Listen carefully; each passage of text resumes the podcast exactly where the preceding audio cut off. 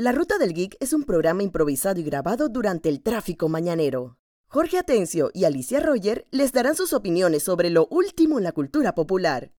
Les advertimos que pueden haber comentarios o palabras fuera de tono, sonido ambiente muy alto, pero lo más importante, hay spoilers de las últimas series y películas. Gracias y disfruten. Ok, y en este segmento, conocido como la conspiración del geek de la semana, nuestra muy querida y popular película de Mario tiene una peculiaridad.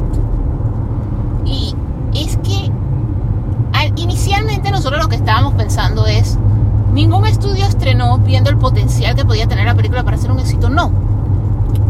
La película sí tenía potencial para ser el éxito que está haciendo, pero los cines necesitaban un éxito como Mario. Los otros estudios a propósito no están compitiendo con Mario. ¿Y sabes en qué se nota? En que la maquinaria publicitaria de Disney en Estados Unidos para Guardianes de la Galaxia no la han unleashado. Porque están dejando que Mario haga plata porque los cines la necesitan. O sea, los estudios necesitan los cines. O sea, recuerden, los estudios no son dueños de las salas de cine. Las salas de cine son otros consorcios. Muchos de estos consorcios Regal, que es británica, pero está en Estados Unidos, no sé si estará en algún país de Latinoamérica, se declaró en quiebra. O sea, están literalmente en pataleo de ahogado. AMC solo está vivo porque él fue parte de la el incidente ese de bienes raíces que hicieron que mucha gente invirtiera en bienes raíces que no son las personas que habitualmente invierten y que invirtieron en AMC. Esa es la razón por la que ese cine no ha quebrado. O sea, los cines están súper golpeados porque hay que recordar que no, no en todos los países la gente ha actuado igual. O sea, en Latinoamérica regresamos al cine porque en muchos países de Latinoamérica, en especial el nuestro, coño, no hay más nada que hacer. O sea, fin de semana vas al cine y eso es desde tiempos inmemoriales, pues. Entonces, acá se volvió, o sea, de hecho el fin de semana que la película es disque el exorcismo del Dalai Lama. y el cine tiene gente. O sea, literalmente. O sea, puede ser la película más bruja, o sea, puede ser una película, la película más boliviana ever, que la llama cocainera pero animada. Y el cine está lleno, o sea, porque aquí, de hecho, durante la pandemia eso era lo que la gente sufría, que estaban cerrados los cines.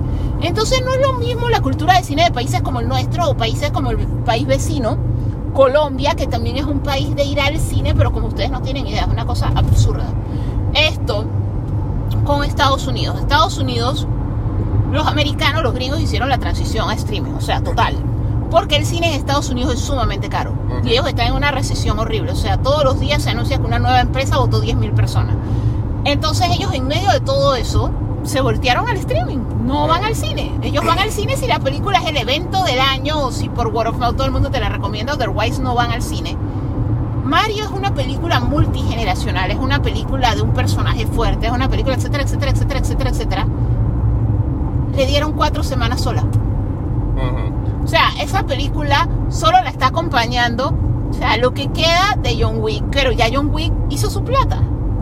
De lo que dice Air, Air es una película de Amazon Prime, o sea, Air está en sus días en cine para que pueda competir para el Oscar. O sea, es la única razón por la que esa película está en cine, porque es una película de Prime.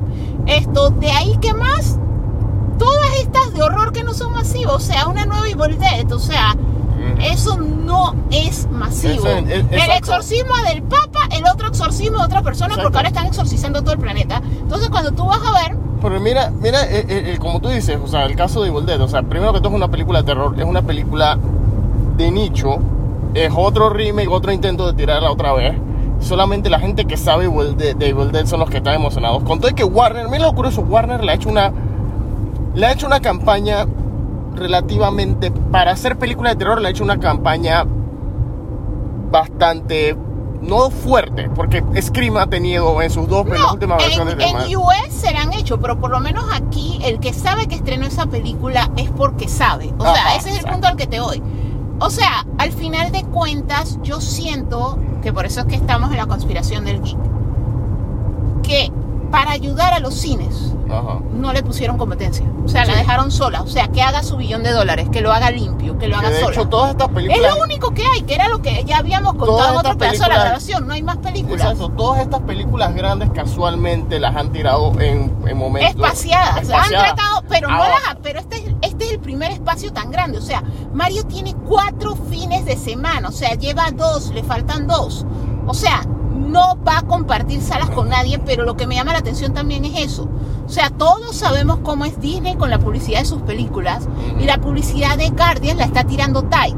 O sea, Sí. ellos ya han tirado trailer y todo esto, pero me refiero a y tuvieron esta la experiencia en Coachella, en el camino a Coachella, Ajá, ajá. esto en el fin de semana, pero ellos todavía no hemos llegado al punto ese que Guardianes te salga hasta en la sopa que ellos hacen. Mientras tanto, tanto en Santa Mónica como arriba de Universal Studios tiraron drones promocionando Mario. O sea, están dejando que Mario inyecte dinero a los cines, porque Mario inclusive es la película que necesitan los cines, a diferencia de otro tipo de películas, porque Mario es una película familiar, los niños están yendo al cine, los niños te hacen gastar. Recordemos que el cine gana en la concesionaria. O sea, el cine gana en el popcorn, el combito ese. En Estados Unidos hay un combo que por 50 dólares te viene el popcorn bucket. Y adentro del popcorn bucket hay una gorrita de esas baratas que en. China cuesta como 50 centavos de disque Mario. Y un t-shirt que también en China cuesta como un dólar. Entonces cuando tú vas a ver, están ganando plata. Porque los niños se les antoja, los niños se los compras.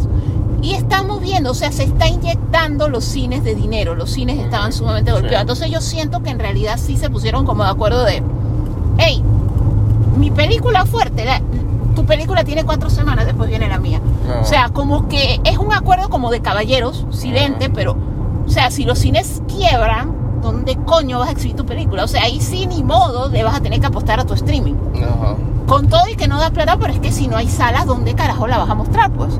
Entonces ese es el punto al que te voy, que muy probablemente, a diferencia, o sea, nosotros, y eso es algo que ya lo había dicho James Gunn, ya lo dijo Kevin Feige, lo han dicho varios, de los altos ejecutivos del cine, que ellos lo dicen, o sea, la pelea esa de yo soy Marvel, yo soy DC, yo odio a Disney, yo amo Universal, yo, amo- yo odio Universal, amo Disney, todo eso lo tenemos la gente, y ni siquiera toda la gente, porque eh, la masa ama lo que sea, si la película es buena, a mí que me importa que luego tenía antes, eso es la masa, y los cines aman las películas de las dos casas, al final de cuentas.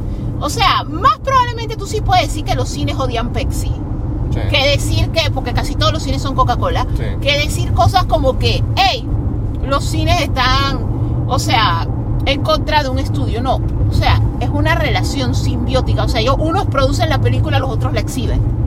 Entonces, al final de cuentas, hay que recordar que Universal, Universal es accionista mayoritario en AMC. O sea, él es el que como que le apostó a eso, pero al final de cuentas son usualmente cosas separadas. Y en cada cine, o sea, ya cuando tú vas a mundialmente, o sea, Cinépolis no hace película, No. que es, es de acá, Caribbean Cinemas y todo eso. Entonces, al final de cuentas, es como que ayúdalos, dales un hueso, no poniendo todas las películas que, a las que tú realmente le apuestas, o sea, que son una apuesta segura que le va a ir bien poniendo la junta. Entonces, yo siento que en realidad a Mario los otros estudios le dieron play. Porque era como la apuesta de que de todas las películas de este año, la que está casi segura que va a ser un billón de dólares en Mario, déjala por un mes para que los cines respiren. O sea, Ajá. es, es mi sensación y los cines están respirando. Y de hecho, acá en Centroamérica no solo los cines están respirando, los moles, moles que nunca se llenaban, están llenos porque tienen un cine. Sí. De hecho, y es algo tan obvio que, o sea, mi sobrino de 10 años me lo dice. Esto está lleno por Mario. Ujú. E- Este mall nunca está lleno. Cuando nosotros venimos, este mall está lleno por Mario. O sea, para que un niño de 10 años se dé cuenta, o sea, ya, ya está obvio que es, hey, que se inyecte un poco. Sí. Dale plata a los cines, dale plata a los malls.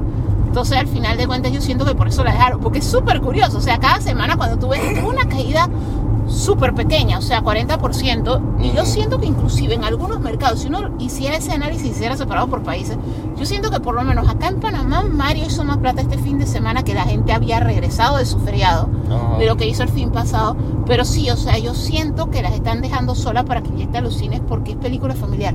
Exacto. Y las películas familiares son las que realmente inyectan. Porque como te digo, o sea, es mucho más difícil decirle a un niño no te voy a Mm. comprar popcorn, no te voy a comprar mío, no te voy a comprar el bucket de popcorn carísimo, no te voy a comprar el vaso ridículo, todo gallo que hace Cinemar acá en Panamá. O sea, los niños hacen que tú gastes. Entonces, súper, súper inyecta. Entonces, esa es mi conspiración. que le dieron play a propósito. Y es parte de la razón por la que va a hacer toda la plata que le va a hacer. Va a hacer toda la plata que le va a hacer porque es lo único que va a haber hasta mayo. Que es parecido Y a lo que estamos a mediados de que es abril. parecido a lo que pasó cuando salió Avatar. O sea, le dieron todas las salas. Era lo único. Era lo único. O sea, tenía que ser uno. Y, pre-Avatar no había mucha vaina tampoco. A duras penas que Black Panther, si acaso. No, pero es algo que se las puedes dar Ajá. como Avatar y como Top Gun Maverick en el sentido de que les puedes dar las salas premium, porque hay otro detalle. ¿Cómo tú haces plata a punta de salas premium? Sí. Como les decimos, una sala Dolby en Estados Unidos nosotros pagamos 32 dólares por boleto. Ajá, por, boleto, por boleto, por Spider-Man. por Spider-Man. Eso es lo que cuesta una sala Dolby en Estados Unidos, 32 dólares. Una sala IMAX cuesta también como 24. O sea, cuando tú le das una película a una sala premium, hace plata más fácil que cuando tú le das la sala toda gallita de 12 Exacto. dólares. O sea, uno puede pensar es que, ah, no es una pifia para ver la película. Sí, pero es que hay gente que sí paga por esa pifia y el precio, por tanto por la, el mantenimiento de la sala como para el público, es precio que, que, que sí importa, que sí afecta al final de cuentas. Sí, no, es que obviamente afecta porque tú tienes una sala y le haces mega estadio, como las Dol- la Dolby donde nosotros usualmente vemos las películas, que es la de Disney Springs. Esa sala tiene tres pisos, o sea, es como si fuera un teatro, tiene balcón. Esto, esa sala facilito caben mil personas. Si es una sala de cine de mil personas pagando 32 dólares, haces plata más fácil que si tienes una sala de ese mismo tamaño y que las personas te pagaron 12. O sea, sencilla- es aritmética elemental de primaria. O sea, al final de cuentas, la plata está en las salas grandes, eh, las salas con tecnología que te cobro más. Entonces, inclusive, los niños hacen que se activen las salas 4D porque obviamente a los niños les gusta ese gimmick, porque usualmente los adultos vamos una o dos o tres veces y después esto me golpea mucho y no regresas, pero a los niños les gusta. Entonces, al final de cuentas, lo- de lo que vive el cine es de los niños y el cine por mucho tiempo estuvo tratando de sobrevivir Ajá. a punta de puros hombres solteros, solos, de 18 a 34 que no se compraban ni la botella de agua. De hecho, esa fue la queja general en Estados Unidos. O sea, necesitamos que vuelvan las familias y finalmente fue una película que hizo que volvieran las familias. Y de hecho la que más exitosamente lo hizo, porque, bueno, pero es que también es la que ya está full fuera de restricciones, porque Sonic 2 estrenó todavía con restricciones. que, ajá, todavía, todavía, había, todavía había restricciones restricciones. de o sea, que pandemia. también tiene esa ventaja. Pues. Ujú, sí. Ahora venimos, chao. Cinco minutos más tarde. Pasas el torch, o sea, tú lo Ajá, pierdes. O sea, exacto. no es que tú sigues teniendo el poder, o sea, Ujú. you pass it on. Exacto, de hecho, de hecho, si no me equivoco, ¿cuántos de esos eh, Morpher Pads ya no se fue- no fueron destruidos en, el, en, el, en, el, en, la, en la transición a SEO? No, es que por eso te digo, o sea, el especial está bonito Está y todo bonito y es todo. un excelente homenaje a la Yellow Ranger que había fallecido ya hace muchísimos años y todo eso, pero uno de sus principales problemas es eso, o sea, no es consistente con cómo evolucionó la historia. O sea, Exacto. para forzar que regresaran clásicos, los actores que pudieron o aceptaron Eh, regresar, porque había unos que tenían la opción de regresar y dijeron no. Ajá. Y hay otros que no, no tenían la opción. Ah, ok. Eh, somos Jorge, Alicia, bienvenidos a La Ruta del Geek. Estamos hablando ahora mismo del especial de Rangers. Nosotros hicimos un video corto en nuestro TikTok e Instagram que lo pueden ver, en el que básicamente resume lo que estamos hablando ahora mismo, que sí, es bonito cuando Power, que Power Rangers, es genial que Power Rangers haya trascendido la historia y haya tenido los años que lleva y que haya estado en constante renovación o en constante morfosis, por, para hablar en, el lingo de los fanáticos, es bonito. Es bonito que siempre tengan las intenciones de hacer los aniversarios cada 10 años. Es súper bonito. Pero el problema es que si tú estás tomando una serie que es conocida por sus limitantes presupuestarias, Ajá. es una serie que es ya cuando le vas metiendo no solo al lore, sino a lo que es todo lo de producción. Una serie que es conocida por ser una producción barata, y no lo digo unos monstruos, lo digo en el hecho de que es simplemente vamos a agarrar el programa japonés y vamos a quitarle las escenas donde los manes son humanos normales y reemplazarla con actores griegos y, por- y porque ya la mitad de la producción está hecha. El 50% de la producción está Sí, hecha. o que sea, son las la mayor parte de las peleas, tanto las peleas de ellos ya vestidos, o sea, desde que ellos se ponían el suit, ya todo era japonés, ya el footage era japonés. Que por eso casualmente a mí me daba risa cuando yo la veía de adolescente, me daba súper risa eso de que, o sea, si había una persona on peril. Era asiático, siempre tenía que ser asiático, entonces daba risa. siempre tenían letreros y, y daba risa porque usually en Angel Grove. Fuera de Trini no había más asiáticos, pero Ajá. cuando pasaba una emergencia había asiáticos, que es lo mismo. Se supone que es un pueblito todo chiquito En California. en California, pero es un pueblito todo chiquito. Vamos, la, para los que están en Panamá, digamos, es Coronado. Pero a la hora de las peleas hay un pocotón de edificios como si fuera Manhattan. O sea, Ajá. y, y, ah, o sea tenía mucha inconsistencia. Tiene muchas inconsistencias. Muchas, muchas Y inconsistencias. entonces el problema es que tú sabes que... Pero como era acá en América, porque en Japón la cultura es diferente, pero acá en América eso era targeteado a niños y los niños no se fijan en esos detalles. Entonces al final de cuentas era normal, o sea, dice que hacía normal, que era un pueblo que literalmente era como un parque y un el club ese de cebollitas donde todo el mundo salías de la escuela ibas a jugar diferentes deportes y tomas jugo. Eso era todo el pueblo básicamente, o sea, que era como un pueblo chiquito lo que te presentan. Era digamos un Sleepy Hollow. Y suddenly cada vez que atacaban, como te digo, era literalmente Tokio. Ah. O sea, era una ciudad grande, pero como te digo, o sea, los que sí lo vieron niños más pequeños, durante a lo largo de los años no le metían mente a esas cosas, pero sí, o sea, todo el footage, que casualmente eso refleja la falta de presupuesto, o sea, que el footage japonés venía con whatever y ellos nunca lo adaptaron, sino que es este lugar. Y entonces, y como digo, es, es bonito que quieran hacer los especiales de aniversario cada 10 años, pero no es la primera vez. Si todos los reportes de los especiales de Forever, que, que pasaron tras bastidores de Forever Red, cuando hicieron la- el, que ese fue creo que el primer especial de 10 años, creo que si no me equivoco. Sí, yo creo que sí. Se Después, ajá. Después cuando hicieron el segundo especial, que fue el de Power, eh, Power Rangers Mega Force, la batalla legendaria, que ese tiene todas las historias de terror del mundo de lo que fue el presupuesto conseguir a los actores y pagar a los actores para que fueran de... Se, se sacaron un tiempo de sus propias vidas, de sus propios trabajos para irse hasta Nueva Zelanda a filmar y que según los reportes tuvieron eh, eventualmente tuvieron que pagar de su propio bolsillo. O sea, pero seamos realistas, excepto como por literalmente como tres o cuatro. Ajá. O sea, porque es literal, o sea, esto ya ni siquiera es que estoy diciendo dizque como cuando uno dice cuatro gatos que no son cuatro, sino que puede ser, que estoy diciendo que es simbólico de que son, Son pocos. Aquí sí, solo tres o cuatro, literalmente, tres o cuatro, hicieron carrera. Todos Ajá. los demás viven de ir a convenciones a firmar autógrafos a gente que recuerda que ellos fueron Power Ranger, coño. Ir a Nueva Zelanda es una inversión. Porque Ajá. que tú salgas hace que toda esa gente que te veía cuando tenía 10 años y que ahora tiene 35, Ujú. pague por tomarse una foto contigo. O sea, está bien, o sea, es un... No debería ser así las producciones, pero el tipo de carrera de ellos tampoco ha sido normal. O sea, el tipo de carrera de ellos es yo salí en un programa infantil. O sea, yo- el- ajá. el- ellos no han hecho carrera. O sea, como te digo, solo como tres o cuatro.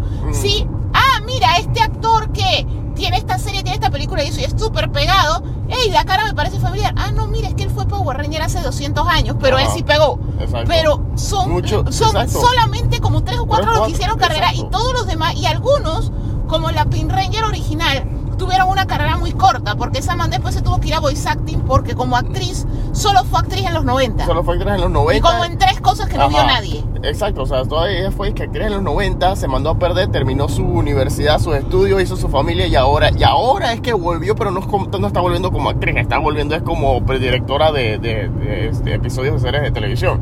Sí, o sea, son cosas así. Entonces, es- al final de cuentas, muchos. no, no hicieron Exacto. carrera en. Porque lo que pasa es que por el tipo de contenido que era Power Ranger, primero que todo, que es para niños, o sea, los niños no les interesa que actúe. O sea, eso como que tú dijeras que el man este que todos amamos de Blues Clues, o sea, no está actuando ni mugre. Pero es un programa infantil. Los niños no ven eso, ¿no? Entonces, al final de cuentas, ellos lo que dijeron es, es una serie de acción. Nos viene el footage de que esta gente sepa pelear.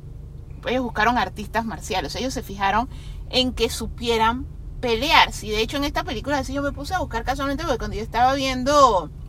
A mí a veces me gusta tratar de adivinar qué, cuál es el arte marcial de estos actores que hacen las escenas de acción y todo eso. Y cuando sale la hija de Trini, que es parte de, la película, o sea, es una parte muy especial de la película, o sea, es como la que lleva la trama. Viendo la eh, disque entrenar, yo dije, esta man eso está cuando. Mm. Entonces yo después sí la busqué en internet y todo eso. Y sí, ella es tercer dan en taekwondo, pero taekwondo extremo y de competencia. O sea, ella es una peleadora. Entonces, aparte de actriz. Entonces, eso es lo que ellos buscaban. Y no siempre esta gente que pelea son actores, o sea, ellos sencillamente tienen muy buenas carreras marciales y les ha pasado antes. A Disney le pasó el chiquillito este que salió en la película de. Joe y que salía en Kiki era igual. El peladito no actuaba nada, pero el peladito era bueno. El peladito era bueno, exacto. Que es lo terminó haciendo carrera en esa serie, entonces. No, él hizo carrera y salió en su par de cosas, pero él siempre ha salido porque man es, o sea, ese niño tiene, o sea, obviamente ya es un adolescente, ya probablemente es adulto porque han pasado años desde que Ajá, llegué, sí. pero es un excelente artista marcial. Entonces tú buscas, si tu contenido es de ese tipo, tú buscas, porque la- todas las escenas de ellos cuando no eran Power Rangers era que estaban un ratito, si acaso en la escuela, se la pasaban en el Juice Bar. El Juice Bar tenía un tatami y estaban ellos haciendo morisquetes y tirándose patadas. O sea, era como, o estamos en la escuela o estamos en karate o somos rangers. O sea, básicamente esa era como la O estructura del episodio. o- Entonces tú necesitabas que supieran hacerlo porque si no te pasa lo de Cobra Kai. Este cholo madrileña se nota que no ha estudiado, pero ni... No fue ni Gisaulí. O sea, el man no sabe nada. Entonces al final de cuentas eso se ve a la vista. De, y eh, los productores se dieron cuenta que por eso es que hacia las últimas temporadas de Cobra Kai, este man, el que es Hawk, y el otro, el que es su nerdo Dimitri, su, el, su nerdo mejor amigo, Ajá. han tomado más relevancia porque esos manes después de la primera temporada ellos dijeron nosotros no podemos decir que somos artistas marciales y que toda nuestra, la saga de nuestros personajes karate y nosotros no hayamos hecho nada y los chiquillos se metieron a estudiar como tres artes marciales. Entonces los únicos que actually saben algo son ellos dos. Exacto, y si te por fijas, eso- por eso sus personajes están tomando ponderancia y se las pasan No, poniéndolos a de, y, pelear. de, y de hace rato las peleas de ellos dos. Se las ven peleas- mejor. Se ven mejor y son las más largas.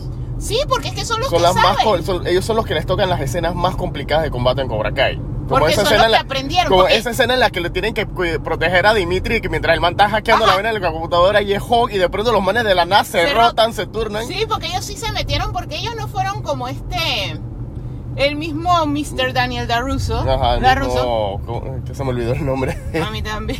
Se me olvidó el nombre. ¿Cómo así se nos olvidó el nombre del karate? Ralph Macchio. Ajá, Ralph, Ralph Macchio. Macchio, el, el mismo Ralph Macchio, él nunca, él siempre lo dice, o sea, eran coreografías que a mí me enseñaron, a mí me decían cómo moverme, me decían qué hacer. O sea, en mi vida personal a mí nunca me llamó la atención meterme en esto. Y es raro porque tú dirías que funciona en el contexto de la película original, porque está bien, no sabes nada, pero es como lo hubiesen dicho, no tienes que saber nada porque igual te lo vamos a enseñar aquí para las escenas, está bien. Pero la cosa tiene éxito y vamos a hacer una segunda película y todavía no, no- todavía no te dio por, por- estudiar, todavía estamos haciendo la misma cosa de no igual, la película se trata de que el señor este te va a enseñar. Luego la película tiene éxito, viene una tercera película. Me vas a decir que, que cuando ya vino hasta una tercera película tampoco te dio por practicar nada. No, él todo Exacto. siempre fue coreografiado. O sea, Ralph Macchio nunca aprendió. Y de hecho, él sale en todas las entrevistas y todo cuando le preguntan, él lo dice, no, yo en realidad no. Que por eso es que también ellos al final se terminaron trayendo a Terry Silver, es porque él también es artista marcial y se notaba. Que por eso es que la primera escena introductoria de él lo ponen en un saco. Porque es como para decir que, mira, sabe. Porque hay actores que sí para darle. Eso, yo siento que al final de cuentas es un tipo de method acting. Porque puede que si tú necesitas que el actor tenga más matices. O sea, no como Power Ranger, que es que necesito que sepas patadas y tus líneas dilas como sea, whatever, esto lo ven niños y no importa. Pero por lo menos hay gente como Keanu Reeves para John Wick y eso. Cuando él su vida, su carrera giró a ahora eres héroes de acción, el man quiso aprender. Porque él quería hacerlo y él quería que cuando tú lo veas se vea real. O sea, él no quería que la gente que hemos practicado cosas lo veamos y digamos, que esto es mentira, esto es coreografía, no está pegando, esto es lucha libre. O sea, para eso me voy al ring ese todo barato en la transísmica, ve gente pegarse mentira. Eh, eh, eh, los O sea- manes, eh, suave que los manes nos siguen. Vamos a quedar nosotros en el ring un día. O sea, mejor si no, no, no saben ni pegar, por favor. ¡Eh! Pura pantomima. Pero el asunto al que me refiero es No, a es eso. O sea, el asunto al que me refiero es a eso. O sea, tú te das cuenta Mm. que es mentira. Mm. Entonces, muchos actores, eso es parte de su método. Quiero aprender. O sea, no es solo que hacen la de Hugh Jackman que quiero tener el físico. O sea, no es que quiero que me cambien por un doble cuando salgo sin camisa. No es que quiero que me hagan edición, no nada. Sino que quiero tener el cuerpo. Muchos de ellos también yo quiero que se vea real. Entonces, le meten. Pero hay muchos que, o sea, normal, es una coreografía que me enseñan, me dicen cómo moverme, cómo se ve, y más o menos ahí la gente se bebe el culé de que estoy peleando. Entonces, como te digo, en Power Rangers era completamente diferente, el enfoque sí era, yo quiero que tú sepas pelear. Ajá. Disimula que dices que sabes actuar, pero quiero. Y entonces en esta película, como han pasado los años, se nota que los manes no actúan, o sea, nosotros la vimos doblada. Y el doblaje no ayuda, el doblaje no empeoró. Ayuda- doblaje hizo que se vea peor. O sea, Ajá. yo he visto películas de tiburón hechas con un presupuesto de mil dólares que tienen mejor actuación. ayuda el hecho, y ahí que una vez más, vamos al problema del presupuesto por aquí, eh, eh, que ya lo tocamos, pero igual, eh, en el caso de Power Rangers es cíclico. Ayuda el hecho, por lo menos si ven la versión doblada, le ayuda el hecho que tienes las voces originales, del doblaje original, si no eh, de Zack. Billy, Billy no me acuerdo, yo creo que él está usando el actor de doblaje que, que reemplazó después ya para, la- para sus últimas apariciones. El, todos los demás sí es- y todo lo demás sí fue un estudio que por lo que yo he escuchado y leído en libros por lo que yo he escuchado es un estudio de doblaje que Netflix tiene ahí que como, de- como ellos tienen como el- el- la versión en español tiene que cumplir con la misma fecha de lanzamiento oficial Mm. para el, el estudio en el que, que eso se nota cuando vemos producciones de, de otros países dobladas al- al inglés Ajá. se nota que el doblaje está o no cuadra o está o está se nota que fue como que apurado y que salió así para la pedra eso es lo que se nota aquí que Netflix de nuevo hizo esa misma cosa con el doblaje este para cumplir con Es el- que es doblaje, es doblaje de call center, porque Netflix Ajá. tiene call center que es así, o sea, que son personas que no saben actuación, sino que sencillamente a todas las el idioma lee esto. Exacto. Y entonces Y se es nota. como doll. O sea, y se- eh, eh, eh, es doll, es como no, no tiene emoción. O sea, eh, eh, ese es el principal hecho, que las líneas son dichas sin impacto. O sea, tú Exacto. puedes estar diciendo que alguien se murió y es la cosa más triste del mundo, pero es,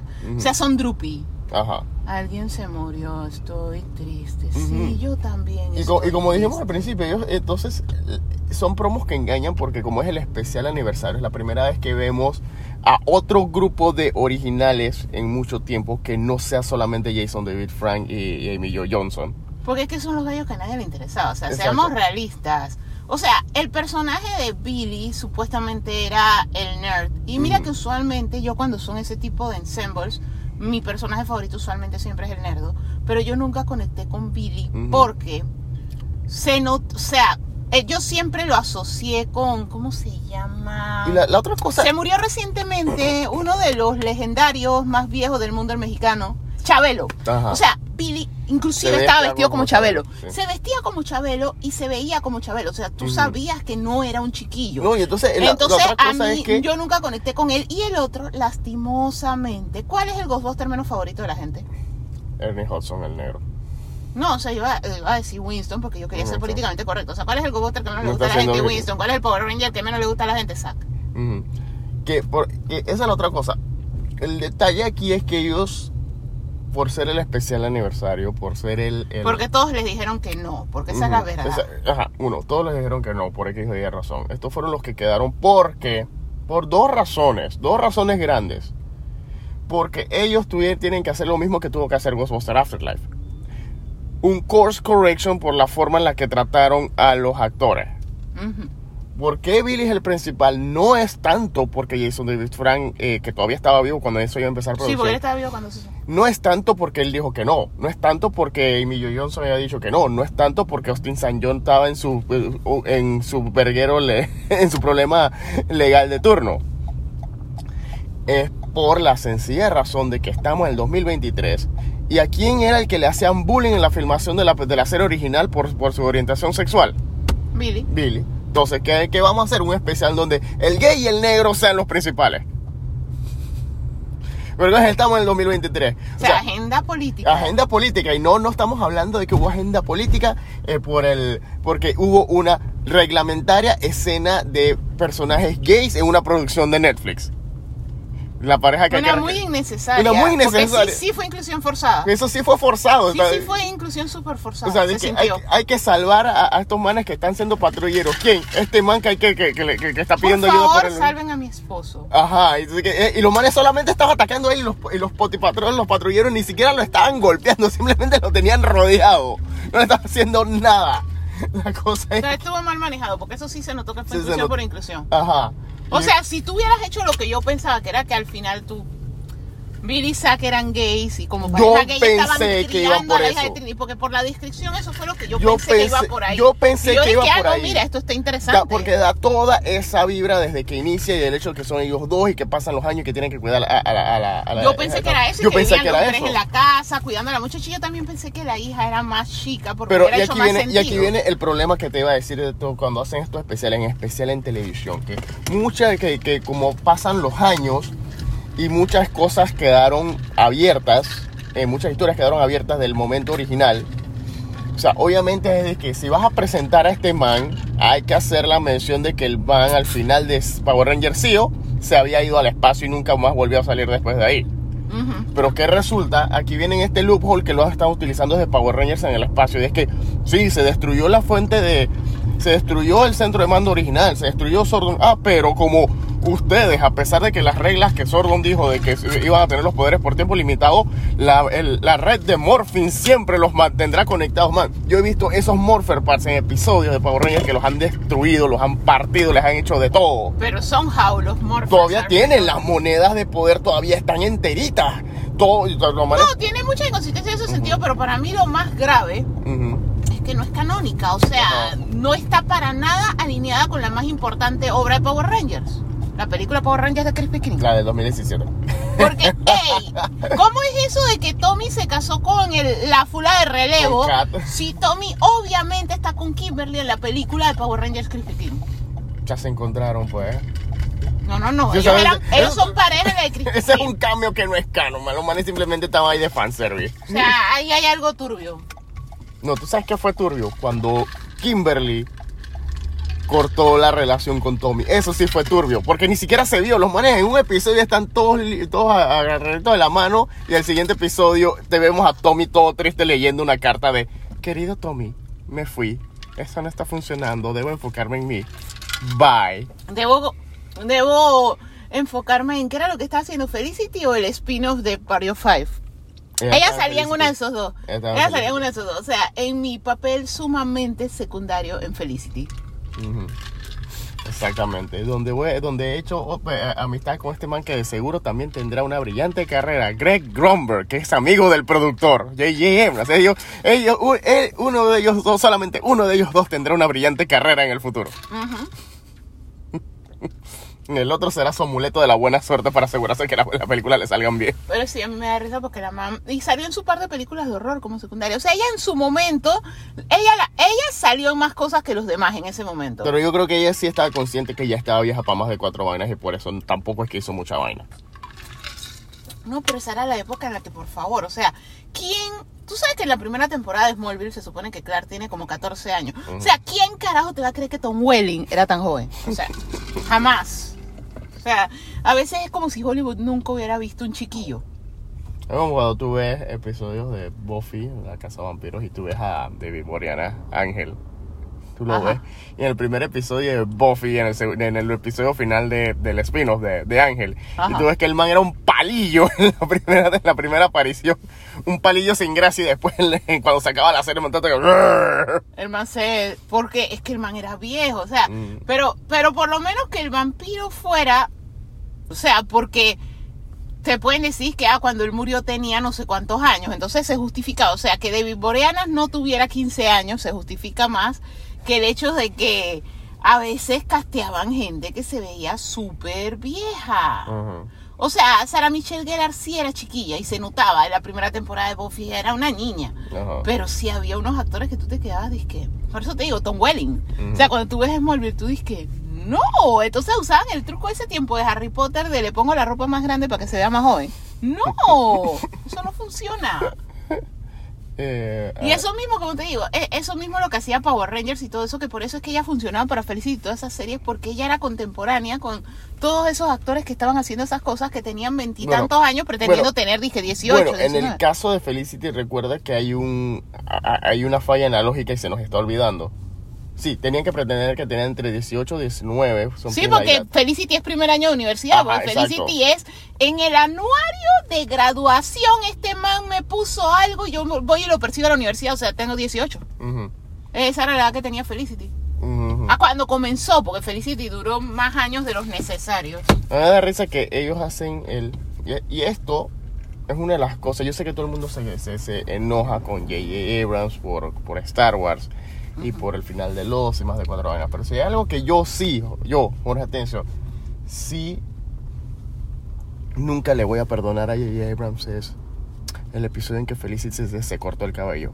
Ah, no, sí. eso Porque fue una la actriz decisión. Kerry Russell, que tenía una muy preciosa melena desde que tú la veías en todas las series familiares y sitcoms donde esa man salía de, de teen, preteen, posting, en todo. Tenía una hermosa melena así, de, que, de todo cabello rizado. Era, ella era más cabello que persona y aún así, lo poquito que se veía de su cara era todo cute. Y viene este huevas, y ella también por aceptar y porque... Y se corta el cabello, un episodio que es un final de temporada. La man sale en el siguiente episodio, todo el cabello todo corto. Y esa man, a la fecha de hoy, esa man nunca, nunca recuperó ese cabello. Sí, o sea, cuando se lo cortó nunca le Nunca volvió a- le volvió a crecer. La ahora entonces, que nunca le volvió a crecer el cabello. La preciosura de cabello que esa man tenía, nunca le volvió a Ahora es una man. Cada vez que yo la veo a dura pena la reconozco. La vimos en Cocaine Bear. Ajá, que ella era ya, y que ya era, ya está haciendo de mamá de Ya está haciendo de adolescentes. mamá. Y no, no me molesta que esté haciendo de mamá de adolescentes ni preteens. Me molesta es que nunca recupera ese cabello. O sea, ya me costó reconocerla porque está usando un peinado normal, cabello alisado, genérico prácticamente, en comparación con lo que ella tenía en ya, Querida Grande al Sí, Niño y todo lo demás. muy fue mala decisión. ma- ma- J.J. Abrams, que te mereces que todos los fanáticos de Star Wars te hablen como te hablen. mereces el hate de todos los fanáticos de Star Wars. Y lo digo yo y lo digo por Felicity. Mal JJ, mal JJ. Continúa. Pero él todavía estaba, porque acuérdate que JJ creaba las cosas y me aburrí, se iba con lo siguiente y se lo dejaba a los otros. Eso fue lo que hizo con Los. O sea, me da risa porque la gente lo culpa a él del final de Los. A mí en lo personal me gustó el final de Los. Pero Yo creo la, que ya la no gente estaba. lo culpa a él y eso fue Damon Lindelof. Él ya no estaba. Ajá. O sea, él hizo la primera temporada. Él hacía eso. Él se iba a Thank You Next. Ajá. O sea, que eh, de hecho eso fue lo que le hizo a Star Wars. El thank you next, bye bye. Pero pasaron todas esta serie de circunstancias que tuvieron que acabarla tú. Acábala tú y ni siquiera te voy a dar tiempo porque Iger se estaba retirando. Que eso es una cosa que, o sea, yo no. Todo el mundo sabe que yo soy una de las personas que yo considero que ya es hora de que Caitlyn Kennedy se retire. Sí.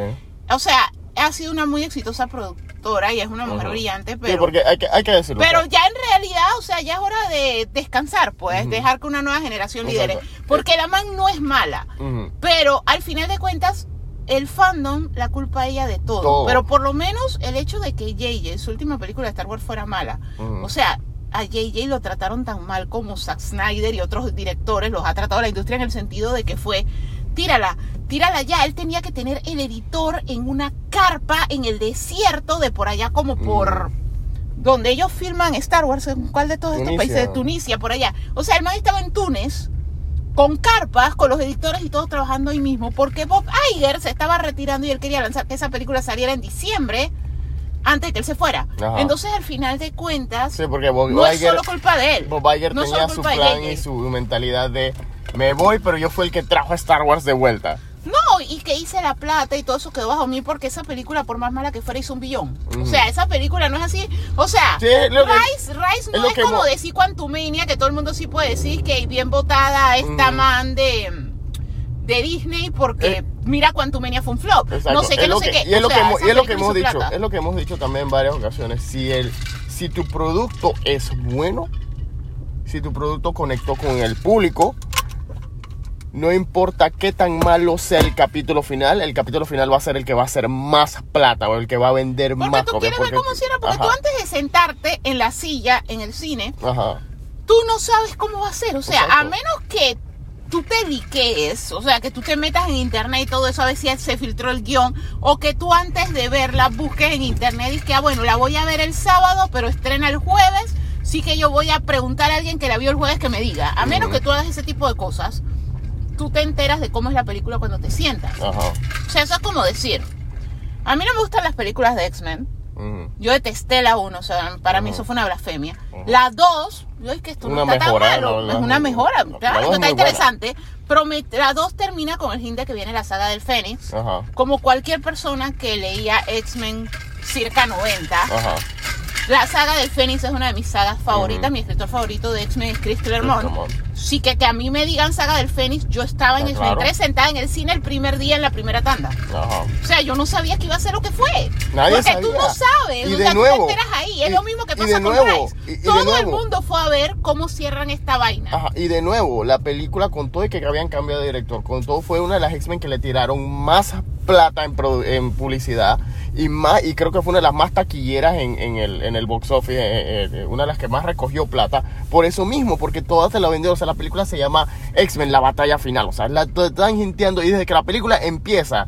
Te están, te están eliminando personajes, o si no los están matando, le están quitando los poderes, pero te están dando esa sensación de, o sea, lo único, lo único brillante aparte de la escena del puente, lo único brillante que tiene X-Men 3, porque todo lo demás es me.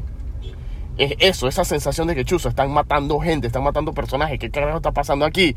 ¿Por qué están matando a Xavier? Están matando a Scott, están matando a Mystique, o sea, están matando a gente por todos lados que venía desde la primera película. Y, y, o sea, es lo, lo único bueno que tiene, que sí te da esa sensación de que no sabemos qué va a pasar al final.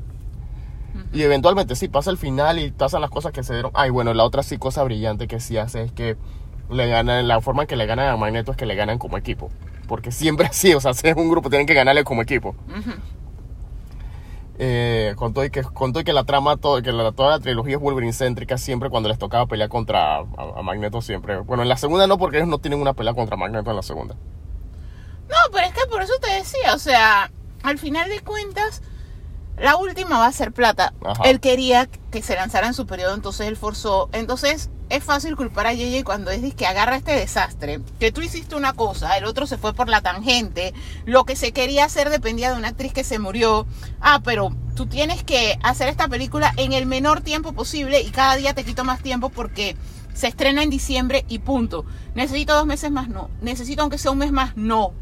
O sea, la película, la última versión se la pasaron a cines como una semana antes porque todavía la estaban editando. O sea, el abuso de los equipos de producción y todo eso muy probablemente estalló con esa película. Sí. O sea, se culpa a Marvel porque Marvel abusó más. Pero coño, o sea, que tú tengas que estar en una carpa en Túnez, que el director graba, tú editas, el director graba, tú editas y que tengas que estar en esa locura, eso no son condiciones laborales. Exacto, en especial O sea, porque es- a- según tu Esa contrato. película la debieron Y- echar a y en especial mayo o porque inclusive según diciembre tu del otro año.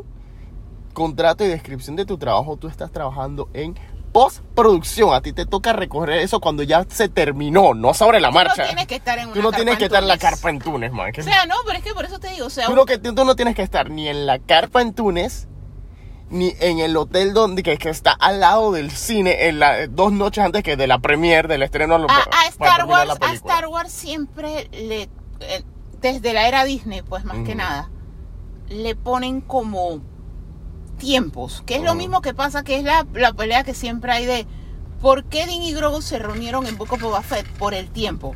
Porque ellos tienen un tiempo para que salga la película de Filoni. O sea, porque que ellos lo acaben de anunciar no quiere decir que ellos en sus planes eso lo acaben de pensar. O sea, ellos necesitan que Star Wars vuelva a cine porque cine es donde más genera. Y para que vaya a cine ellos necesitan que algo salga rápido y lo que está más cocido es Filoni.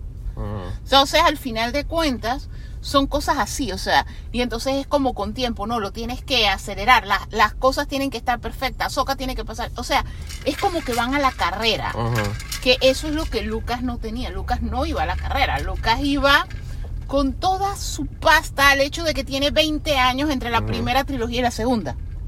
Y que él lanzaba sus películas con dos años de separación y con calma. O sea, no una cosa así de que tiene que tiene que salir ya porque ya cuando ya, o sea, literalmente esa película hubiera salido un año después no pasaba nada, pero es que salió un año después esa película era un éxito de Chapek.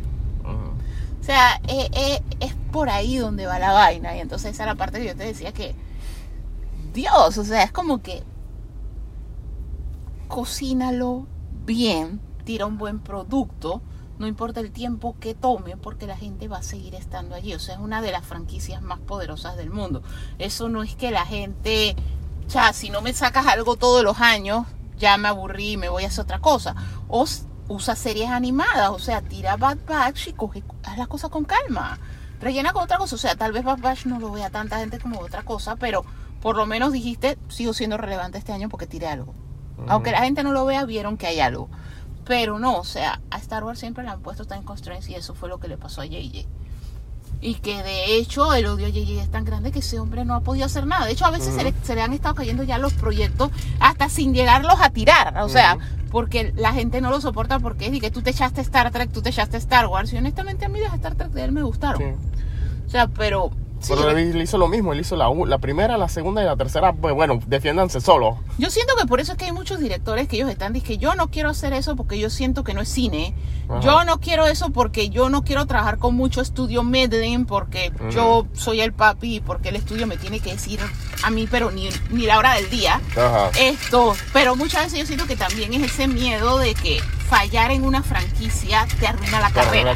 Entonces una vaina dice que yo no quiero hacer nada de franquicia porque si mi take, digamos Tarantino, que Tarantino se haga una película de Marvel y Mm. Tarantino lo dice, o sea, eso es lo último que todo el mundo va a recordar. Ya Ajá. nadie va a recordar lo mucho que amaron Kill Bill, ya nadie va a recordar lo mu- mucho que amaron cualquiera de mis otras películas, todo el mundo solo va a recordar este es el man que se echó Sí, Marvel. exacto. Este es el man que se echó Star Wars. Entonces, por eso le oyen a las franquicias. Mira, mira, mira, Yo mira el siento que caso. es como ese miedo Mira, de matan mira el, carrera. el- el caso de la, la infame película de Super Mario Bros. del 93. ¿Ok? Una Ujú. infame película. Esa película fue dirigida por una pareja, eh, un hombre y una mujer, estaban, están casados, creo que todavía están casados. Ellos, el- ellos los, los, los consiguieron el trabajo porque ellos eran los creadores de la serie esta Max Headroom, la de... Ah, sí, yo me acuerdo. Ajá, el, man La este de la que- inteligencia la artificial inteligencia esa. artificial que se movía como, como que se glitchaba cuando hablaba, que- Ajá. que era de- pero que la hacían en los Que 80 era como la 90. cara de un fulo y como Ajá. que se tildeaba. Ajá, Tenía lag.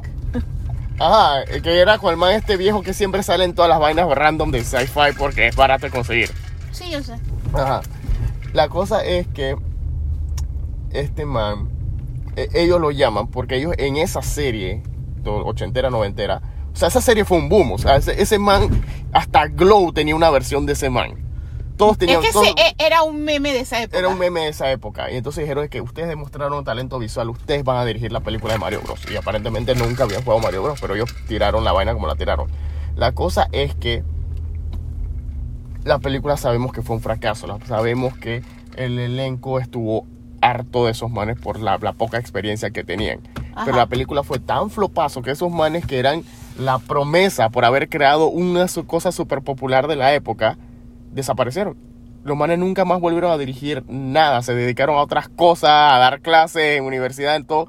No hicieron nada, de hecho los manes, según los reportes, los manes nunca, después, o sea, la producción fue tan caótica y el fracaso fue tan grande que ellos ni siquiera habían ido a la premiere de la película. Wow. Ellos nunca habían visto la película final hasta que un día la proyectaron en el, en el cine de, que, que de, de Quentin Tarantino, casualmente, donde él proyecta a veces películas viejas por, por, por los ciclos que ponen ahí.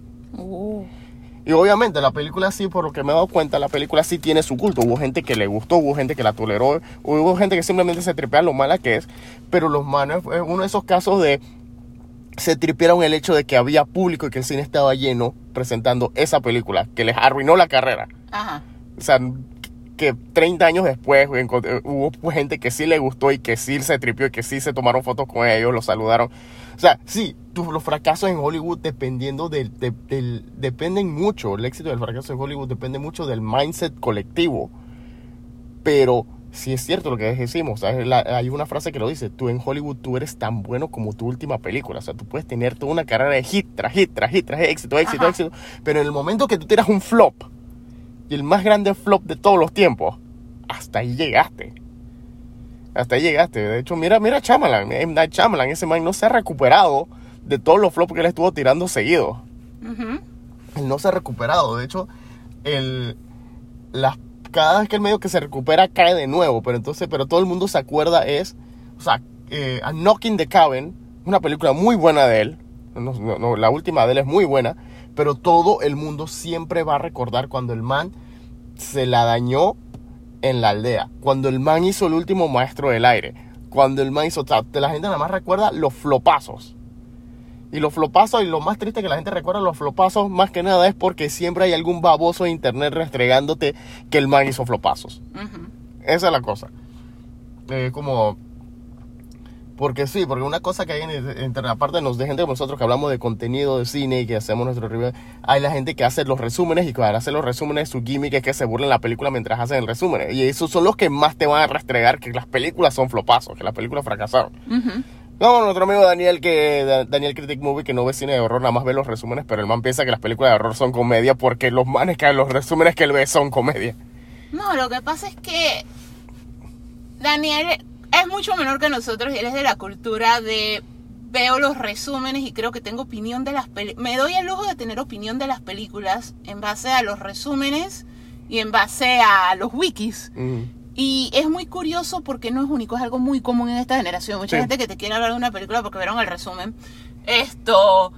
Pero al final de cuentas hay muchas películas malas que se Ujú. vuelven de culto. Ajá. El problema, la película de Mario arruinó carreras en general, porque Ujú. hasta los actores ya tú quedas fichados como la película de Mario. De hecho, La película se de Mario demoramos un montón de años en que Nintendo se atreviera a volver a intentar y Nintendo lo intentó por una razón financiera, porque a mí me da risa porque todo el mundo piensa que Nintendo es la compañía más exitosa de todos los tiempos. Por No. favor, yo desde que tengo noción de las cosas, o sea, sí, que uso de razón, Nintendo siempre tiene años buenos, años en los que está quebrando, o sea, tienen un Wii y después tienen un Wii U, o sea, Nintendo un ha estado- Virtual Boy. a- a Nintendo ha estado quebrando desde que yo era niña. O sea, háganse una idea.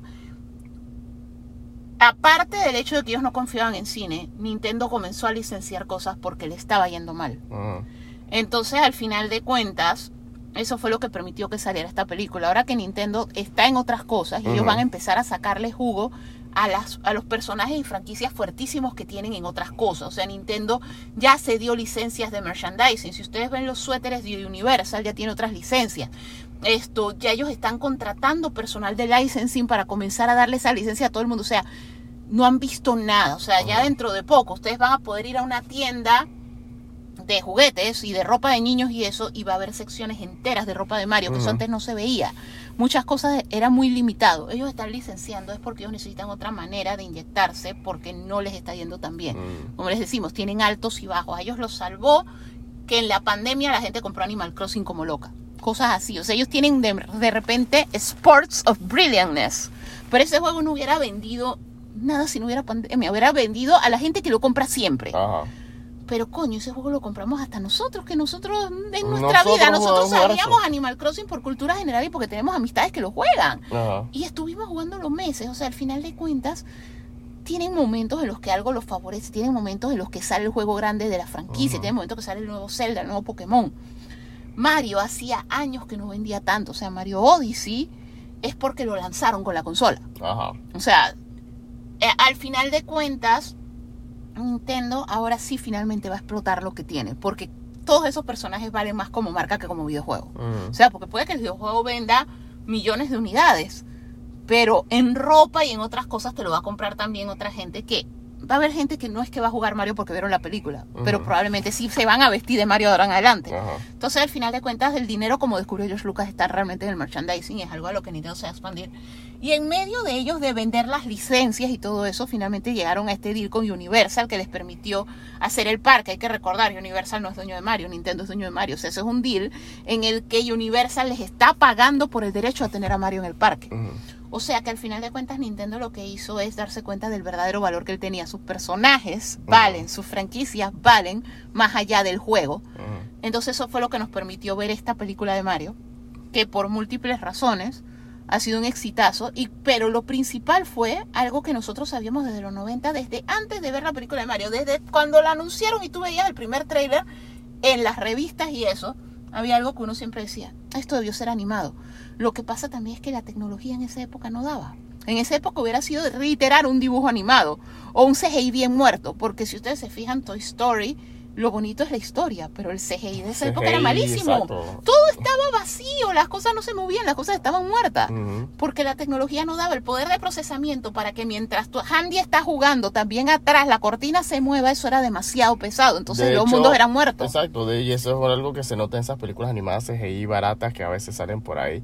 Y de hecho, esa es una de las razones por las que ellos, las primeras películas de Pixar, se enfocan en, por lo menos, mira, casualmente Toy Story.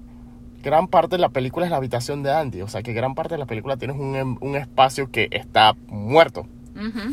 Y tienes cosas que son bien, dependiendo del ángulo de la cámara, son bien pequeñas y son fáciles de, de, de controlar los movimientos. Sí. Que bueno, con eso lo dejamos. Chao. ¡Hey! Gracias por viajar con nosotros en la ruta del geek. Al escucharnos, por favor, recuerda cliquear en subscribe en cualquiera de las plataformas como Spotify, Apple y Google Podcast, gracias a Anchor FM. También puedes darnos comentarios y sugerencias y seguirnos en Instagram en las cuentas La Ruta del Geek, Sakura002, Living Atencio y Ghostbuster Panamá 507. Nos vemos en el próximo viaje.